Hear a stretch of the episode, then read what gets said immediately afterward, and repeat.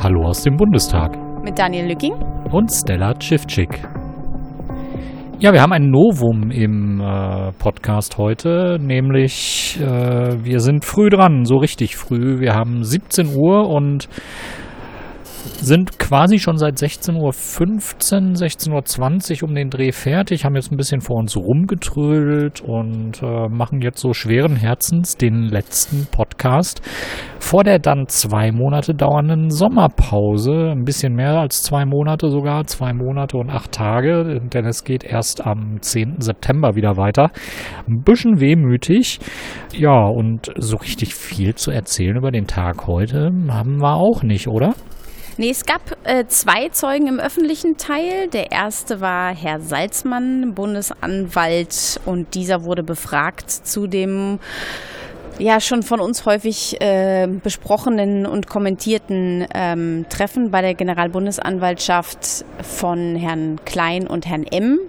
Und auch er wurde befragt, ob, ob ihm denn aufgefallen sei, dass diese zwei in einem Spr Zwiegespräch waren. Und ähm, er erinnerte sich auf jeden Fall daran, dass Herr M. ihn Tage später angerufen hatte und auch diesen ganzen Komplex nochmal beschrieben hätte, mit dass die VP01 totgeschrieben werden sollte und dass sie zu viel Arbeit macht. Und der Zeuge erzählte noch, ähm, das hatten uns ja auch die anderen Zeugen über dieses Treffen schon erzählt, von den Berichten der Quellenführer. Von der demokratischen Opposition wurde der Zeuge befragt, weil es immer so ein schwieriges Feld ist, wie weit denn, wie kriminell denn eine VP sein darf. Und ähm, das ist immer eine sehr schwierige Abwägungsfrage. Und dann nannte er den, äh, die, ähm, den sehr interessanten Terminus äh, szenetypische Straftaten.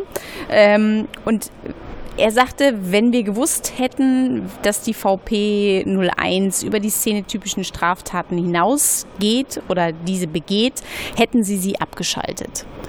Ähm, ihm wurden dann auch von der FDP-Fraktion einige Mails vorgehalten und ich fand eigentlich so ähm, sein Umgehen damit auch relativ ähm, distanziert. Wie hast du das empfunden? Ja, das war ein, das war ein sehr widersprüchlicher Moment erstmal, denn ähm, Herr Salzmann hat äh, beschrieben, dass aus dieser Besprechung am 23.02.2016 in Karlsruhe, an der so insgesamt 13 Leute teilgenommen haben aus den unterschiedlichen äh, Bereichen, vom LKA NRW angefangen über das LKA Niedersachsen, die mit dem Abu-Walla-Verfahren auch zu tun hatten, ähm, vom BKA und eben von der Generalbundesanwaltschaft. Ähm, er hatte aus dem Gespräch den Eindruck gewonnen, na ja, das BKA hat ein bisschen was gelernt gelernt, hat neue Erkenntnisse bekommen und wird jetzt die Einschätzung entsprechend anpassen. Hm, schwierig. Also greifen wir nochmal einen Tacken weiter zurück.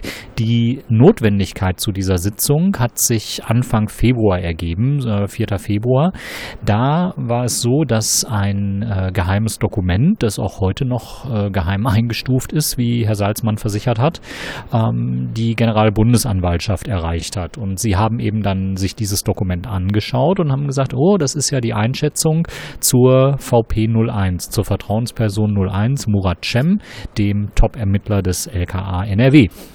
Und weil in diesem vertraulichen oder in diesem geheim eingestuften Dokument des äh, Bundeskriminalamtes nun ein völlig anderes Bild von der Vertrauenswürdigkeit der VP 01 gezeichnet wurde, ähm, brachte das mächtig Druck in die Generalbundesanwaltschaft. Ähm, Herr Salzmann hat das so beschrieben, dass er eben gesagt hat, na ja, ähm, wir können nicht guten Gewissens unsere Anklagen und unsere ähm, Verfahren begründen, wenn eben so eine Information äh, vorliegt und so eine konträre Einschätzung da stattfindet. Und deswegen wurde eben dieses Treffen am 23.02.2016 einberufen, in dem dann äh, quasi äh, die Losung war oder die, äh, das Ergebnis war, dass äh, das BKA gegen den Rest der Welt stand. Ähm, es haben vom LKA NRW die beteiligten äh, Herren, darunter auch äh, der erste Kriminalhauptkommissar M, die haben eben für ihre Vertrauensperson 01 gesprochen und haben gesagt, der ist top, der ist, äh, der liefert Informationen, das ist valide und auf der Basis können wir auch Menschen äh, verurteilen.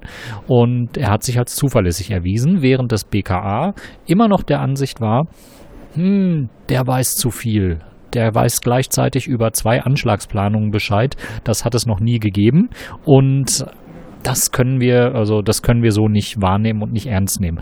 Und jetzt kommen wir wieder zu dem Moment zurück, äh, wo Herr Salzmann dann mit dem Schriftverkehr ähm, konfrontiert war.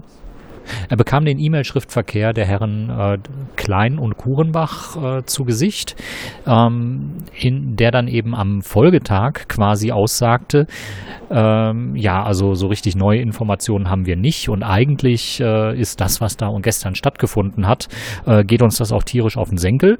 Ähm, es waren sehr hitzige Formulierungen enthalten in diesem E-Mail-Verkehr. Es waren äh, abwertende Formulierungen enthalten. Ähm, so dass dieser Eindruck, den der Herr Salzmann an diesem 23.02. bekommen hat, ähm, sich nicht mit dem deckt, was das BKA hinterher oder was die betreffenden Personen im BKA hinterher kommuniziert haben.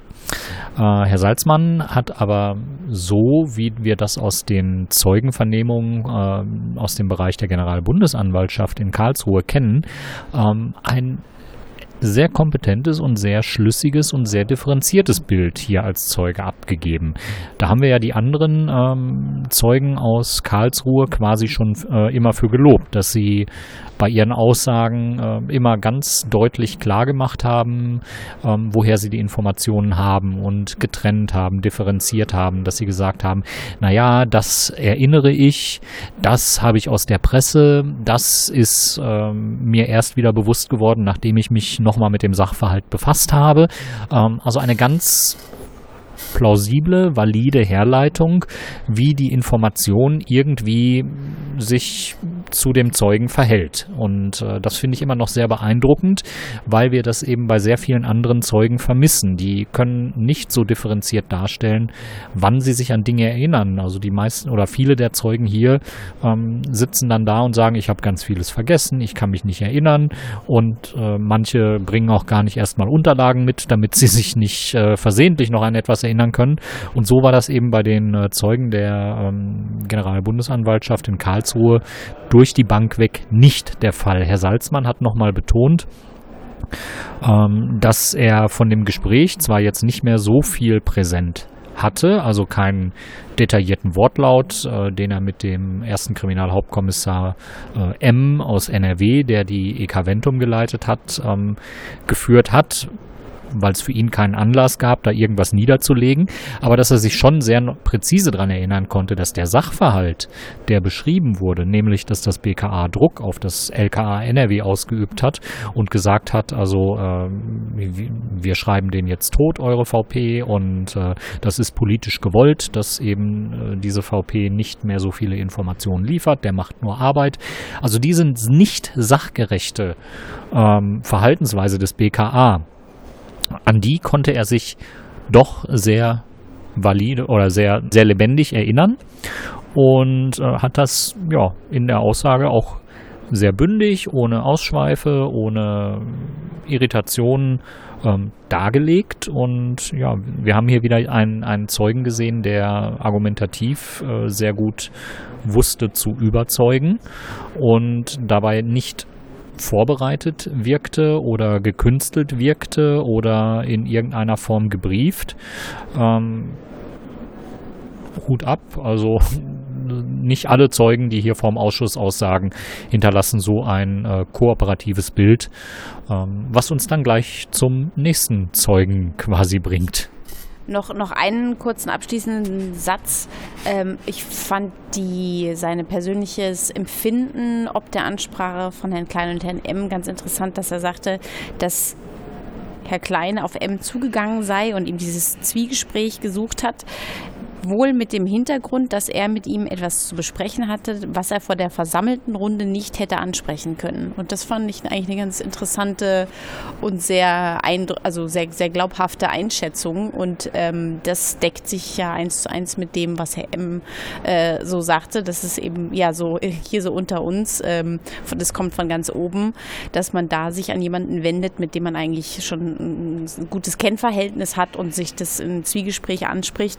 Ähm, und, und er sagte eben, dass, weil das so lange zurückliegt, kann das auf keinen Fall von der NM so ausgelegt sein, weil er natürlich, wie wir auch schon öfter gesagt hatten, nicht wissen konnte, welche Relevanz sein ähm, Logbuch mal haben würde für den Ausschuss.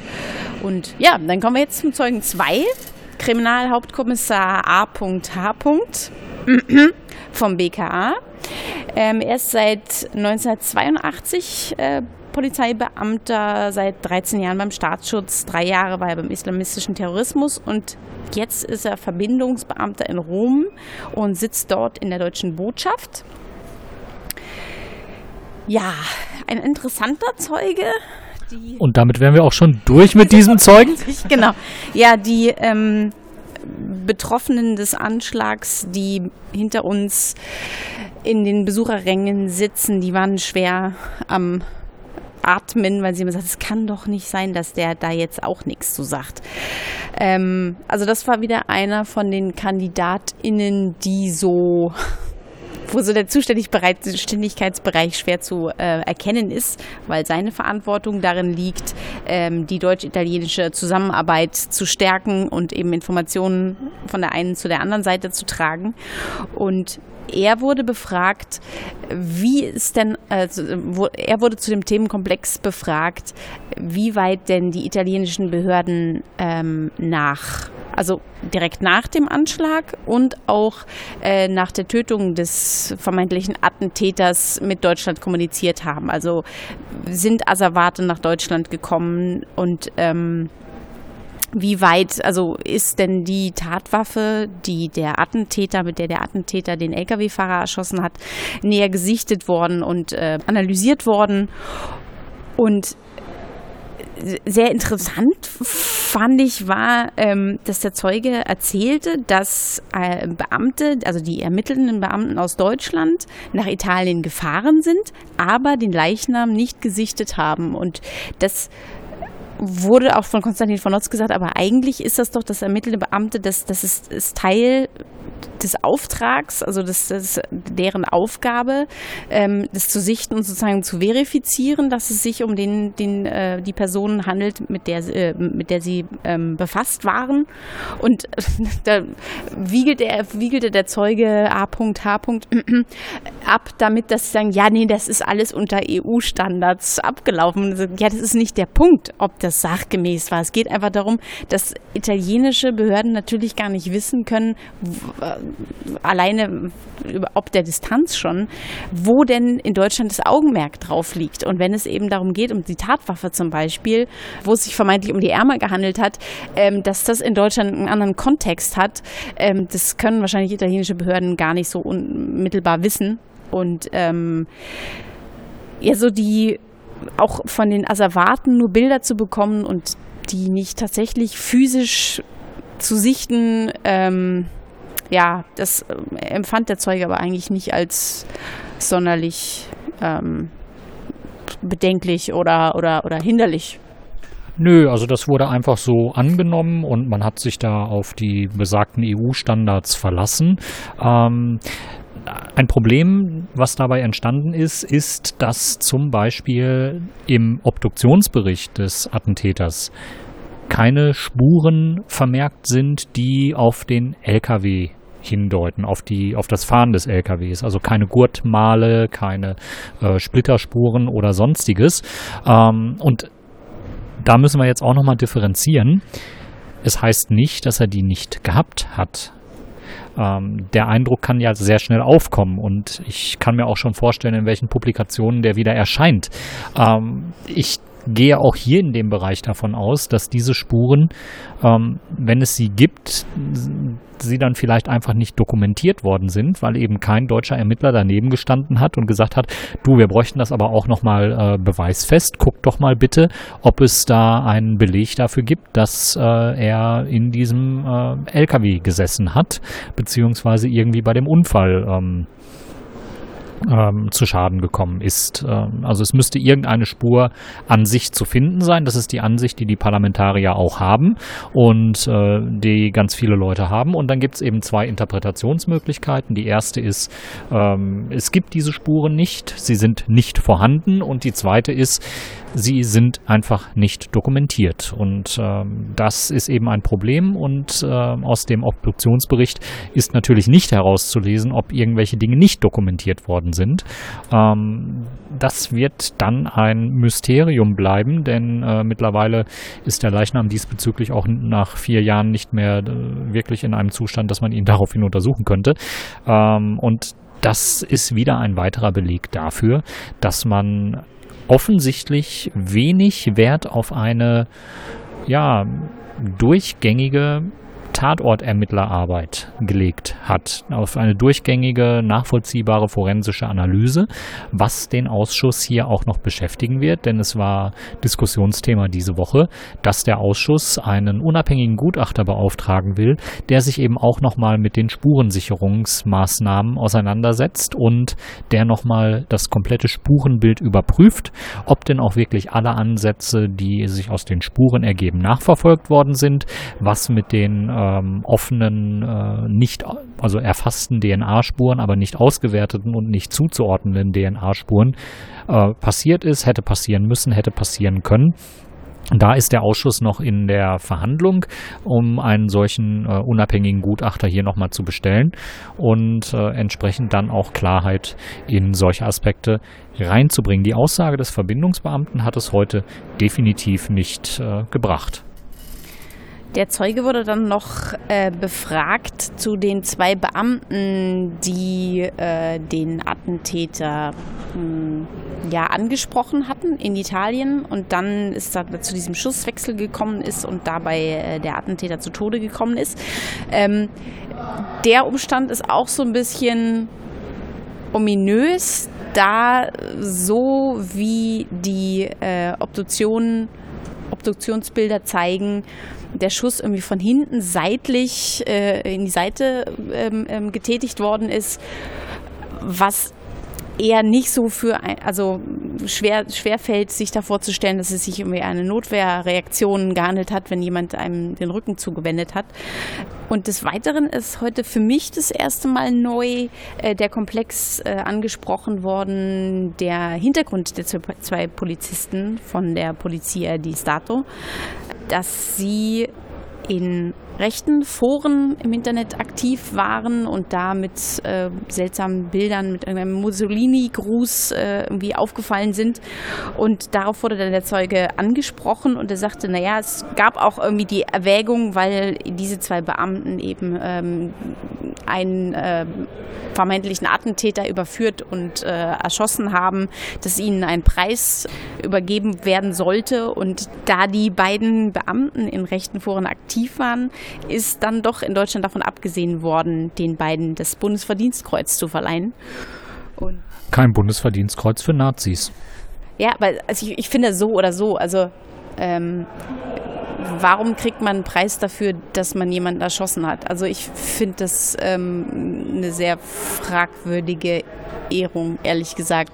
Ähm, ja, es ist ein komisches, komischer Kontext, komisches Bild, aber irgendwie ist es doch wieder erstaunlich, dass äh, sowohl in Berlin, also schon vor dem, vor der, vor dem Anschlag, als auch direkt nach dem Anschlag sofort irgendwie ähm, rechtsgerichtete Beamte im Spiel waren und jetzt dann auch in Italien die zwei Polizisten, die ihn ähm, niedergestreckt haben, ähm, in solchen Foren unterwegs sind.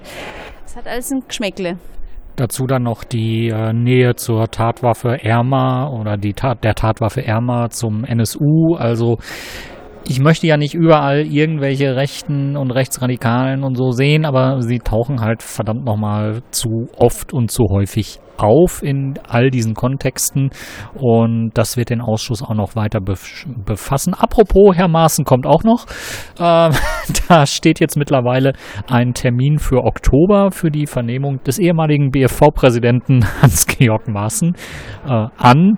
Ähm, da freute sich diese Sitzung dann auch Benjamin Strasser sehr deutlich drauf via Twitter und äh, kündigte an, dass Herr Maaßen eben aussagen wird und äh, kurze Zeit später war er dann von Herrn Maaßen geblockt. Souveräne Leistung, äh, Herr Maaßen.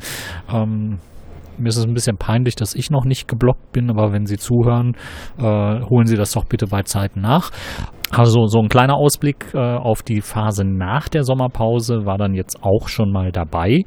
Ähm, aber zu dem Zeugen selbst jetzt noch, ähm, Stella, hast du da noch großartige Punkte oder bleibt es auch bei diesen, bei dieser Aneinanderreihung von ich kann mich nicht erinnern, ich war dafür nicht zuständig, das war ein Fachgespräch der Kollegen, ähm, wo man dann hinterher in der Summe sagen muss, äh, es passt insgesamt nicht zur Aussage, die der Beamte getätigt hat, dass das der intensivste Fall seiner Verbindungsbeamtentätigkeit gewesen sei, wenn er hinterher so gar nichts richtig erinnern kann. Ähm,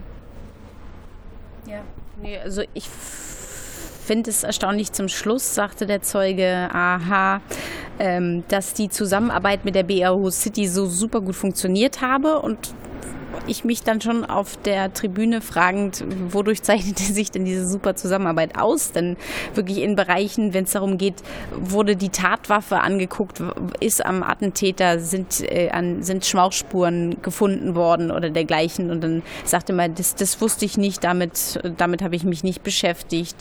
Ähm, also es ist, oder ob es, darum ging, ähm, wussten Sie denn, dass da, wo der LKW beladen worden ist, das unweit des Ortes ist, wo der Attentäter erschossen worden ist, ähm, ist, ist, also der Attentäter hat im Vornherein, äh, über, in der Podcast-Folge hatten wir oft darüber gesprochen, ähm, ähm, Friedrich-Krause-Ufer die ganzen LKW abgeklingt und da sagte Konstantin von Notz auch, der ist wochenlang dort an diesem Ufer diese LKWs abgegangen und hat dann diesen gefunden, ähm, der eben 1,5 Kilometer von seinem Todesort äh, beladen worden ist und nochmal eine 19 Kilo Zusatzlieferung ähm, bekommen hat, ähm, ob irgendwie begutachtet worden ist, ob da ein Zusammenhang besteht und wenn er eben im BTM-Milieu tätig war und, und in, in, großem Maße gedealt hat, ähm, ob das nicht irgendwie mit irgendeiner Lieferung zu tun haben kann und sagt,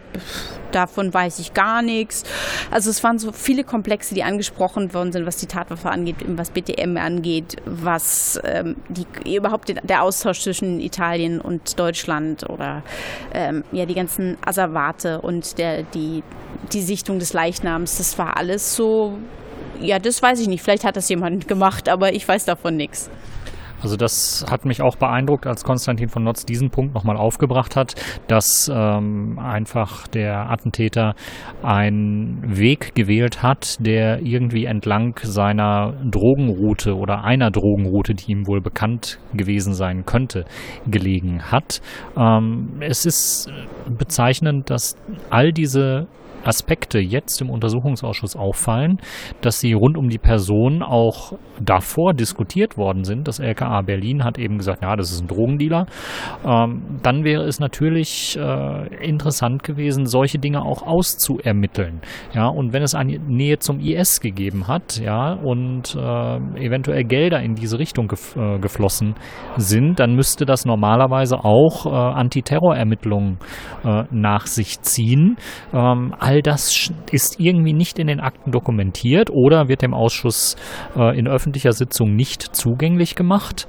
Ähm, wir warten darauf, dass es Erklärungen in die Richtung gibt, die kommen aber bisher nicht. Und äh, die Berichterstattung der letzten Tage, ihr werdet euch erinnern, in Italien gab es einen äh, großen Amphetaminfund äh, mit einem Marktwert von rund einer Milliarde.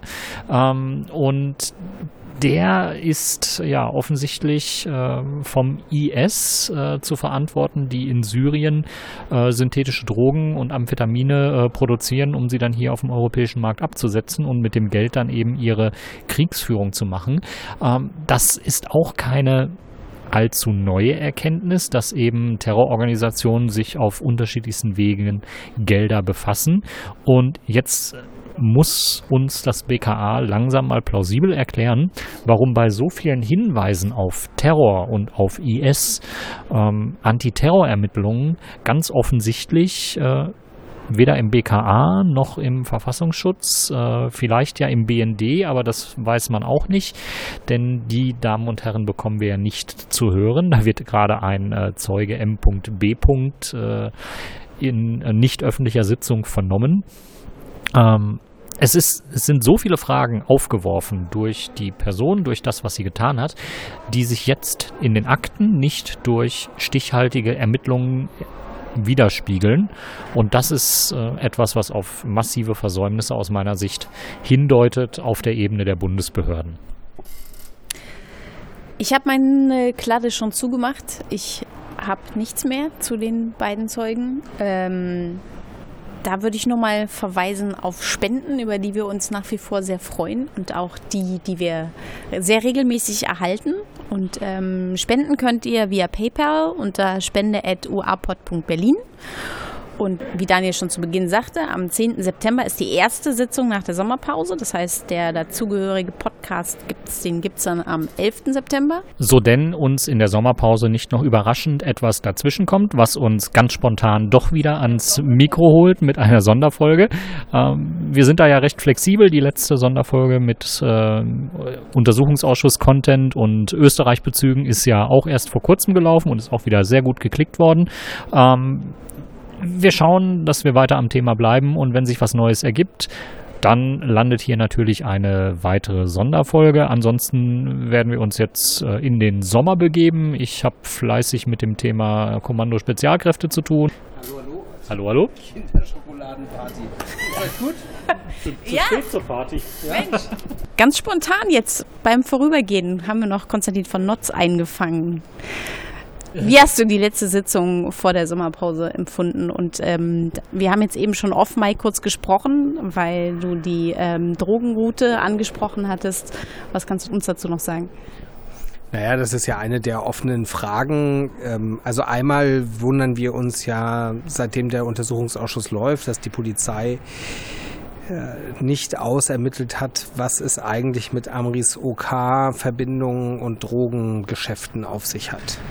Und das, ich finde, man kann das eigentlich so ein bisschen erwarten, dass wenn jemand den schwersten salafistischen Anschlag begeht und so viele Menschen sterben, so viele Verletzte, dass man sagt, gut, es geht hier nicht nur um diese Straftat, sondern es geht auch einfach um die Hintergründe. Und die Frage ist eben, er hat offensichtlich über größere Mengen von Geld verfügt und äh, das, obwohl er nur ein knappes Jahr in Deutschland war. Und die Frage ist eben, ähm, ja, ob er eben irgendwie in äh, ähm, das Transportieren und Verteilen von Drogen involviert war.